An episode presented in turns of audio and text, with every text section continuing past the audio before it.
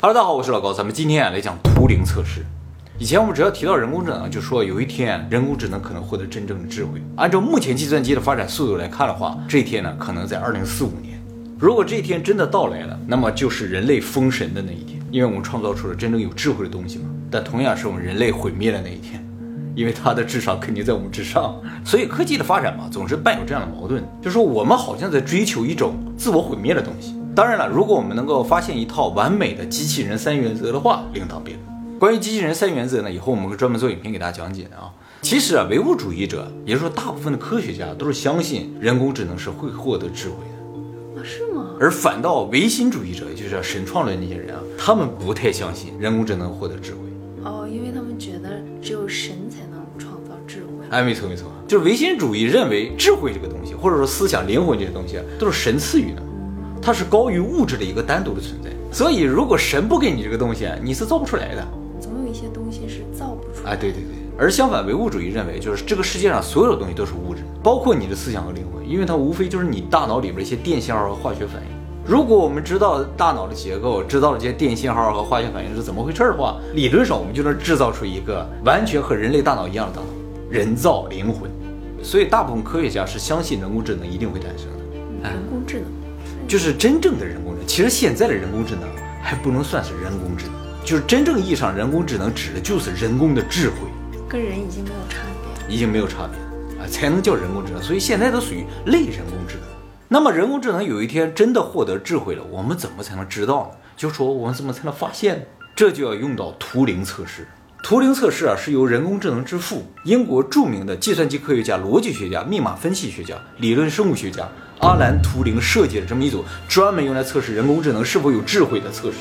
图灵啊，绝对是个奇才啊！以后我们专门做影片给大家讲解的啊。图灵测试最早是在1950年由图灵呢，在他的一篇论文里叫《计算机器与智能》里边提出来的。1950年的时候，那时候电脑刚刚诞生，但是那个时候图灵就已经知道这家伙以后肯定会产生智慧。而我们要提前做好准备，能够随时随地发现这个家伙有智慧。所以呢，我们就需要这样一个测试。他所描述的图灵测试是这样的啊，就是把一个人和一个电脑放在一个屋子里边，然后把测试人员呢放在另一个屋子里边，让他们之间互相看不到。然后呢，测试人员通过文本方式向另一个屋子里电脑和人呢提出相同的问题来，然后人和电脑呢以文本方式回答这个测试人员。如果测试人员通过答案无法区别哪个是人，哪个是人工智能，就说明这人工智能具备了人类的智能。这个就叫图灵测试。图灵测试听起来挺简单的啊，但其实啊，它涉及到很多很复杂的问题。所以今天我打算用一部电影啊来讲解一下这个图灵测试。这个电影呢，就是二零一五年上映的《机械姬》，就是一个机械的女孩子。这是一部恐怖科幻电影。其实啊，科幻电影啊，大部分都是恐怖。未来，对对，未来都是恐怖的啊。他在二零一五年呢，获得了奥斯卡第八十八届的最佳电影视觉效果奖。这个电影的名字也很神奇。它的英文名字啊叫 Ex Machina，这是一个拉丁文，意思呢是强制的、机械的，主要用在古希腊的一些话剧表演上。这个话剧表演行当里面啊。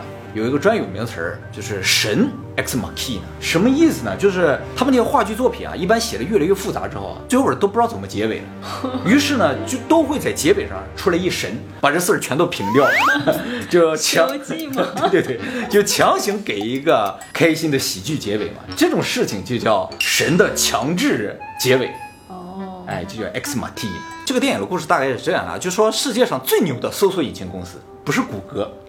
叫蓝叔，蓝叔，对对，这个公司的老板是一个 IT 天才，叫内森，十三岁就写出了这个公司的搜索引擎。这个内森啊，平时独自一个人生活在深山之中的豪宅里面，没人知道他住在哪，因为没有路，要去哪都是坐直升飞机，而直升飞机呢也不会落在他的房子里，落在很远的地方，要走过去，所以具体在什么位置没人知道，而且啊，压根儿就没有多少人见过这个人，就连总统想见他一面都挺难，特别神秘的一个人啊。但是这个片儿的男主啊，意外得到了一个见到这个人的机会。这个男主啊，是蓝叔公司的一个普通的程序员。有一天呢，公司抽奖，他其实中了一等奖，就是可以见到他的老板。哇，他很开心啊！不仅是可以见到，还可以到老板家住一段时间。哦，一段时间。对对对，也就是说你有机会见到这个世界上最牛的一个人了，就像巴菲特的午餐一样。不过你可以吃好几顿。啊，就是他给你指点一下。没错，一辈子吃不清了。哎，就这种感觉。哎。接下来呢，男主就坐直升飞机，就到了这个内森家附近的每个地方，给他放那儿了。然后他要自己沿着河找到他那个家，找不到你就死定了，就是一个根本没有开发的森林，要自己找，要自己找，没有没有地图，说谁也不可以靠近，因为啊，他那个住处并不是一个简单的住处，而是一个实验室。他自己在里边开发很多的东西，都是世界上最重要的一些机密，泄露出去不得了，所以呢，不让人靠近的。内森他家整个就住着内森一个人，虽然只有一个人吧，安保做的非常的好，外边人想进去是几乎没有可能的，当然里边人想出去也挺难的。那么这个男主呢，就自己拎着箱子跋山涉水啊，找到老板家。这个内森见到男主之后啊，就跟他说啊，说我一个人在这个地方，其实啊就在这默默的研究人工智能。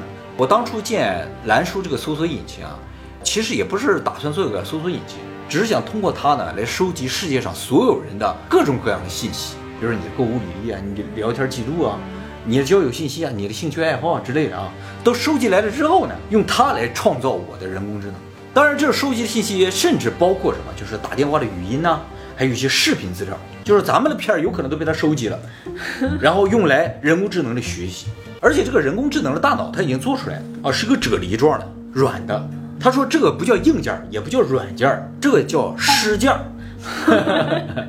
而这个大脑里边的这个部分呢，就是他的搜索引擎。他造出这个东西啊，他自己看不明白这个东西。他说里面充满了混沌，像一个宇宙一样。他想知道里边究竟是什么。他自己不知道，不知道，因为就是搜索引擎搜索来大量的数据，究竟能形成个什么，他们完全没有办法预测的。那么为了确定这个人工智能是否真的有智慧呢？”他就需要另一个人类来帮助他完成这个图灵测试。图灵测试是需要两个人类的，而他住那地方只有他自己，所以才搞了这个活动。对对对，才把男主选上来的啊。不是每年都有，不是每年都有的。当然，他老板也说了，我们这个基地里边所有的东西啊都是机密，所以和外面是不可以联系的，你也不可以随便出去。有点恐怖，是不是啊？而且这个基地啊，一旦停电了，所有的门都会封死，以防止有些人破坏电源想偷偷溜进来。其实这个问题啊，就成了后来一个很重要的伏笔啊。接下来呢，就开始做图灵测试啊。这个电影里描述的图灵测试和图灵说的这个图灵测试稍微有一点不一样。他这个电影里描述的图灵测试啊，允许测试人员和人工智能互相看到。为什么呢？就是因为这个人工智能已经非常完美了，完全不需要担心，就是说啊，从外表上啊你就突然认识啊，这就是人工智能啊。外表都看不出来，其实能看出来，但是他想知道，就算你能看出来，你能不能觉得他是一个人？哦，这难度更高嘛，是吧？哎，这个人工智能呢，就叫做 Ava。然后男主呢就开始跟这个人工智能聊天了。其实，在这个过程中，内森一直通过摄像头来观察这两个人，这两个人的对话，每一句话我觉得都很重要，都很有深意。比如说，男主问 A 吧：“你几岁啊？”他说：“一。”男主说：“一天还是一年呢？”他说：“一。”这个事情说明什么？表面上好像是人工智能不理解时间，其实不是。是什么？其实是说明人工智能不理解诞生的概念，它并不确定自己什么时候诞生，就像我们一样。哦。我们其实是不知道自己什么时候诞生的，都是别人告诉你的。是你信不信而已，对不对？你要信了啊，你今年就是二十岁、三十岁；你要不信的话，你多少岁的可能性都有。这个事情啊，让我想起了美国以前有一个很有名的篮球明星，这个人叫穆托姆博啊，一个非洲人啊。他原来生活那个地方特别的穷，没有人知道时间，所以啊，也没有人知道自己多大岁数。他出生的时候啊，家里人就给他种一棵树，说等你死的时候，把这个树一砍，就知道你多大岁数，看年轮嘛，一数就知道了。那么后来由于战争嘛，他那个树没有了。他就不知道自己多大岁数。再后来，他被 NBA 选上去打篮球，表现非常的好，但看样子特别的老，所有人都想知道他多大岁数，然后就通过骨龄测试啊，知道他大概有四十岁。四十了？哎，但是啊，这就不可思议了，因为在 NBA 打篮球都二十几岁，就他四十几岁，表现的像个二十几岁的人，所以他也算是 NBA 上的一个传奇了。那他家里人也不知道他大概多大吗？完全不知道。家里人自己都不知道自己多大，他自己当时估摸自己说自己有三十八吧，差不多呀，差不多。其实我觉得种树挺好的，有仪式感，有仪式感是吧？你每天看着树，你就会很开心，你就会觉得这就是我。谁要砍了我的树，我就跟他拼命，对不对？后来这个男主就不断问这个人工智能问题啊，问着问着，这个人工智能突然停下来了。男主说：“你怎么停下来了？”他说：“我觉得咱俩不是在聊天儿，因为聊天儿啊不应该是单方向的。”哦。你老问我问题，我也想问问你问题啊。这时候男主就稍微有点紧张了，说你为什么对我感兴趣啊？这人工智能知道他自己是机器吗？知道。嗯。于是接下来就变成人工智能问男主问题啊。这人工智能可能问了，一问问好几个问题，你住哪呀？家里有多少人啊？哎，你爸你妈在哪儿啊？是吧？哎，撒给吗？哎之类的问很多啊，就说明什么？他其实什么都不知道，他对外边的世界一无所知，所以特别感兴趣。哎，问着问着，突然间停电了。这个地方一停电，我刚才说了，所有门就都封死了。于是男主啊就和人工智能封在屋里了。不过他俩之间是接触不到的，通过一个玻璃隔开的啊。停电了之后，男主就特别紧张，他想出去，你知道吗？结果也就在停电这段时间啊，人工智能这个表情突然发生了变化。一开始是一个非常单纯、开心、漂亮的那个小女生的感觉，停电之后突然表情一严肃说：“你不要相信内森。哦，好吓人啊！” 为什么停电时人工智能说这句话呢？是因为停电了，，Nathan 就无法监视他俩。哦，也就是说，人工智能知道有人在监视他，所以他故意这样表现。一旦停电了，马上我告诉你个实话哈，，Nathan 不是什么好人。按理来说，电脑是不撒谎的，你懂吗？而且他老板告诉过他说，我没有在这个电脑里加入任何说谎的程序，也就是理论上这个电脑是不会撒谎。那么由于在这个密室当中吧，也就是他老板他还有人工智能这个环境当中啊，他不能够相信他的老板的话，他就渐渐的开始更多的相信人工智能，你知道吗？和人工智能交谈越多，他发现他越喜欢这个人工智能。爱上他了。哎，更夸张的是，这个人工智能说：“我有件我很喜欢的衣服，想穿给你看，你闭上眼睛。”然后这个人工智能就换上了一个连衣裙出来。这个男主突然间愣住，说：“我简直这就是个人呐！”越看越喜欢啊。这个人工智能也说：“我从你的表情上看出来，你好像很喜欢我。”哎，由于这个人工智能提到了，哎，你是不是喜欢我这个问题啊？男主也突然开始觉得说，哎，这事儿有问题，就是他老板做的这个人工智能为什么有性别呢？他如果真的只是想做一个人工智能的话，没有必要设定性别。其实图灵啊，在他的论文中有提到性别这个问题，所以他提出了第二个版本的图灵测试是带有性别判别的，让一个人工智能去扮演男性或者女性。所以说，根本上性别对于一个智慧来说是非常重要的。这跟圣经都是一样的。圣经为什么上吃智慧果实，一下就识别出自己的性别，然后用叶子挡住自己的隐私部位，就是因为智慧和性是有直接关系，不能够被性别所吸引的人工智能就是机器，就是不管是被异性或者同性吸引都是可以的。都是可以的，就是有性的这个意识才可以，啊，没有这个意识的话，它就一定不是一个真正的人工智能。所以以后人类爱上人工智能，人工智能爱上人类都是有可能的，甚至说是一种必然。而且他老板还说啊，其实人工智能最重要的部分不是这个智能能干什么，而是它的潜意识在干什么。就说我这脸痒啊，我去挠一挠，这个是意识所控制，也就是说是逻辑所控制，痒，所以我挠嘛。但是如果我突然回答不出问题来，我也挠一挠，这个就是潜意识所控制的部分。人工智能必须有这个东西，没有这个就不叫智能。就是你下意识做了很多事情，比如说呼吸啊，这也是潜意识所控制嘛。所以正常的话，机器人不会做，但有了智慧的东西，它会做，它会呼吸，这才像一个人嘛。那智慧就一定是像人才是智慧。呃，其实说到这个问题的话，就看出图灵测试的一个局限性了啊。图灵测试测试的根本目的就是测试这个智能像不像人嘛。但是我们不能够排除不像人的智慧存在。虽然地球上只有人有智慧，我们只能判断类似人的智慧，但是要从宇宙的角度考虑的话，可能就存在某一种不类人的智慧。这种智慧无法通过图灵测试，但是它确实是高等的。比如说我们在降临那影片里提到那个外星人，他们的智能在我们之上，但是我们就无法理解他们啊。对。后来吧，男主在和 A 娃交谈的过程中又遇到停电，他就趁这个机会赶紧问 A 娃说：“我为什么不能相信我老板呢？”A 娃就说：“停电是我故意引发的，我充电的时候是接在主电源上的，我通过回流电流让主电源崩溃的，就是想让 Nathan 无法监视，无法拿我做实验。我想和你在一起，你想和我在一起吗？”这个人工智能问这个男主啊。后来男主越来越纠结了，他出来跟他老板有一段非常有深意的对话啊。男主问说：“你为什么要制造 A 八？”他老板说：“其实啊，这不是我想做的问题。人工智能诞生是，预言早在七十年前、八十年前、一百年前，人类就已经预言这个东西会诞生。我做不做，它一定会诞生。科学上预言都是会发生。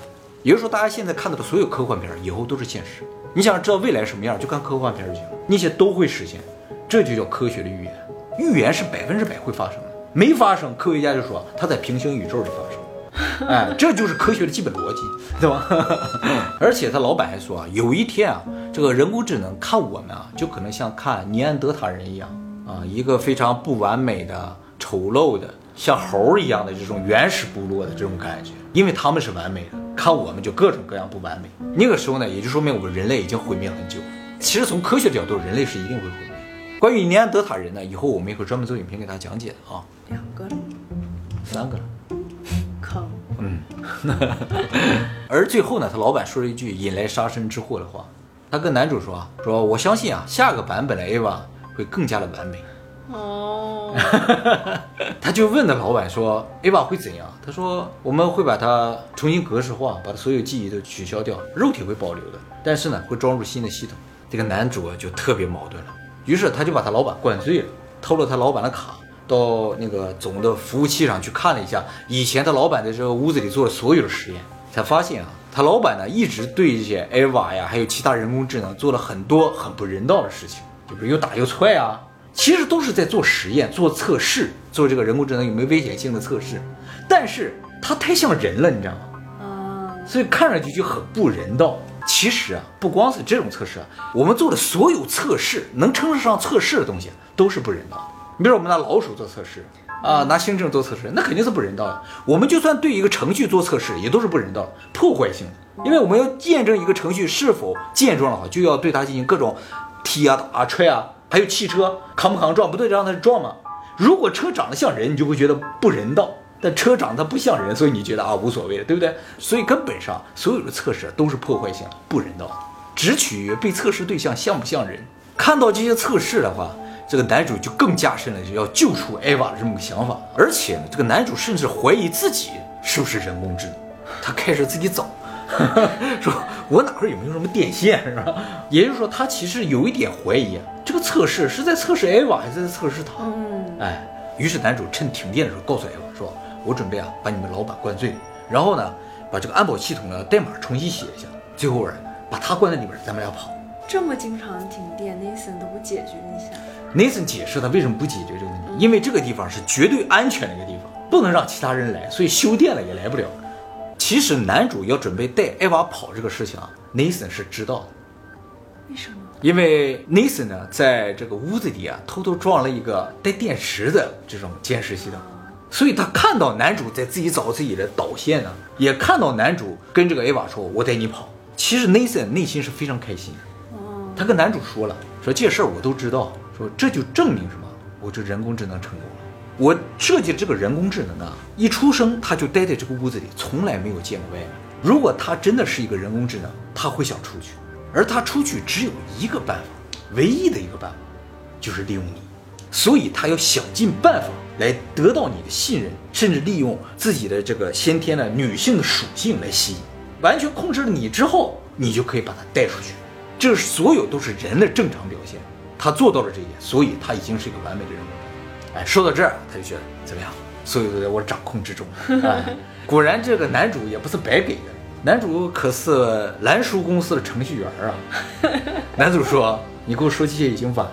其实早在前几天你喝醉的时候，我已经把程序给改了。一停电，所有的门不会卡死了，而是都打开了。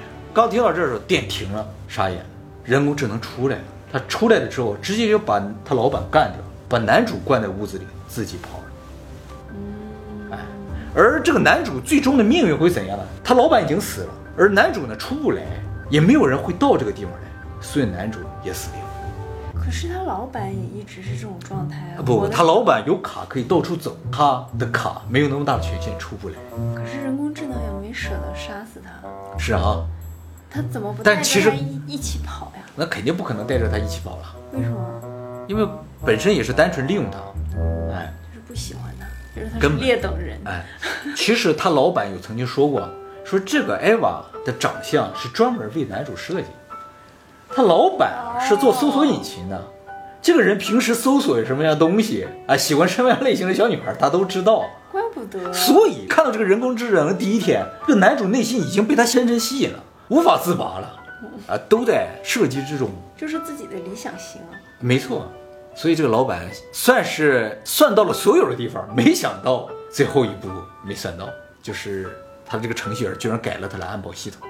所以这个电影说明了一点，就是做人工智能测试啊，一定不要找一个单身的程序员。那也不一定啊，出轨的程序员也很多也呀、也不行？只要是不是不能是程序员啊，他能改写安保系统啊，是不是？啊 这部电影拍摄于二零一五年，为什么在二零一五年拍？是因为在二零一四年的时候，也是图灵逝世六十周年的时候，诞生了第一个突破了图灵测试的人工智能。有呀，啊，有，其实就是因为有了突破了图灵测试人工智能，所以拍了这部电影。这个人工智是智慧了。是这样的，这个人工智能啊是由俄罗斯的开发团队开发的，一个叫做尤金古斯特曼的十三岁的乌克兰的小男孩。他有年龄，哎，其实跟那个电影里边那个小女孩设定是差不多的。尤金古斯特曼的设定啊，他的父亲啊是一个妇产科医生，而他呢养有一个宠物是一个天竺鼠。这些都有。都有。这个人工智能呢，成功的让百分之三十三的测试人员以为他是真的人。百分之三十三就可以了。对对，图灵当时在他那个论文里面提到说，只要超过百分之三十的人被欺骗了，就算是通过图灵测试。哎，而且他预言，两千年的时候应该会有人工智能突破这个数字。啊，事实上也在两千一四年突破了啊。其实这个影片里面提到了一个，就人工智能说谎的问题嘛。人工智能说谎一直是人工智能开发界的一个难题，呃，因为里边涉及到一个悖论啊，叫做说谎者悖论，就是人工智能理论上是不能够说谎的。比如说有一天人工智能说我在说谎，这句话怎么理解呢？它本身是一个矛盾，像这种悖论呢，人工智能都是无法处理的，当然我们人也无法处理的。我们人无法处理的时候呢，就会跳过去，但人工智能不能，它会去思考，会去计算。当这个悖论的思考不断深化的时候，它的芯片就少了，就会有一股糊味儿嘛。那就知道它是人工智能。没。错，如果它冒青烟了，就说明它人工智能了。所以人工智能在现在是仍然不能说谎的啊！你问 Siri，你有没有说谎啊？你能不能说谎啊？他都会傻一阵子。大家可以试试看啊。嘿、Siri，有什么其他我可以帮上忙的吗？你可以说谎吗？我没有说谎这个功能。啊哎，啊！当然，为了避免他们烧了谎，像谎言这种问题，我都不回答的。哎，但是如果有一天啊，人工智能说谎的问题被解决了，这个问题就更大了，就人工智能不再受控。星际效应里边有两个特别高级的机器人，一个塔斯，一个凯斯。男主曾经问塔斯一个问题，说你的诚实度多少？塔斯说，我诚实度百分之九十，因为我如果是百分之百的话，会伤害人类的感情。但理论上，以目前的水平的话，人工智能是不可能这样回答，就是说我的诚实度百分之九十，这话没有意义。你们知道这句话是真实的。对呀、可是如果跟人工智能一起生活，嗯它不会说谎的话，就每天真的很郁闷。就感觉也就不像人，是吧就？是他就会每天怼你啊，哎，你长得好丑啊，你又胖了。谎言会使我们生活的更幸福。没错，所以有时候经常我们要自己对自己说点谎言。图灵测试的东西，大家可能觉得离自己的生活非常遥远啊，但其实所有人都做过图灵测试，你也做过？啊，就是验证码。验证码是在验证什么？就是登录电脑啊或者登录系统的人，他是人还是机器嘛？这不就是标准的图灵测试吗？嗯，让选哪一个是车，哪一个是啊，对对对船，你是很难的那种，我经常。我我都过不去。所以有时候我经常怀疑我自己是不是有点导线或者有点什么。